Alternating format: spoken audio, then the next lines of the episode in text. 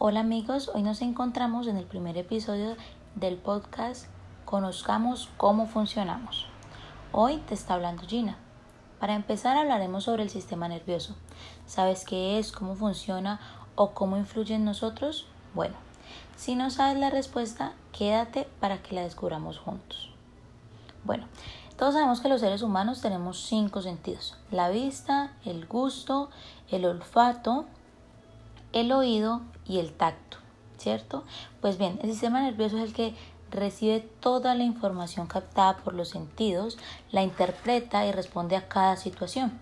El sistema nervioso tiene unas células especiales llamadas neuronas y está dividido en dos partes, el sistema nervioso central y el sistema nervioso periférico.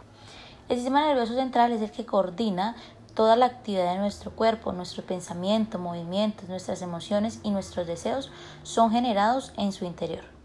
Está formado por la médula espinal, que es la encargada de la transmisión de la información sensorial y motora.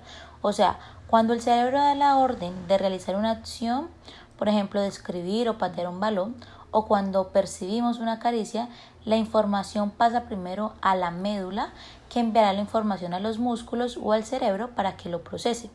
Ahora bien, esa también es la encargada de nuestros reflejos. Por ejemplo, ¿has notado que cuando te vas a quemar accidentalmente, tu reacción es quitar la mano o la parte del cuerpo que está en riesgo? Bueno, así funciona el procesamiento de información, que es el que hace consciente a la médula espinosa de saber si estamos en riesgo y saber que tenemos que reaccionar rápidamente. El sistema nervioso central también está formado por el encéfalo, que es el centro de control de movimiento del sueño, del hambre, de la sed y de casi todas las actividades vitales. Todas las emociones humanas como el amor, el odio, el miedo, la ira, la alegría y la tristeza están controladas por el encéfalo. Y a su vez, el encéfalo está formado por el cerebro, bulbo ráquido y el cerebelo.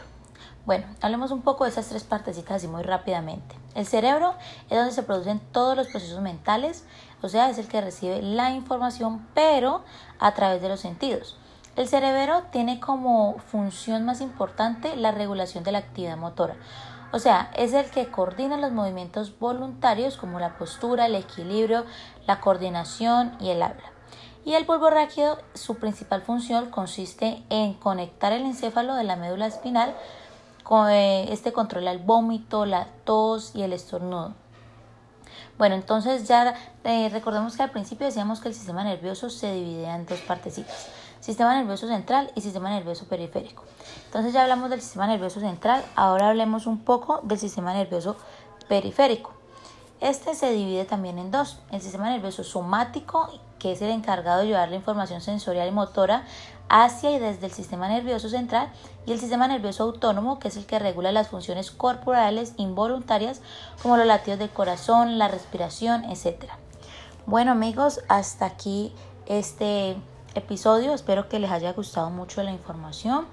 En el próximo episodio veremos em, cómo funciona y qué, en qué nos puede afectar a nosotros. ¿Listo? Entonces, los esperamos.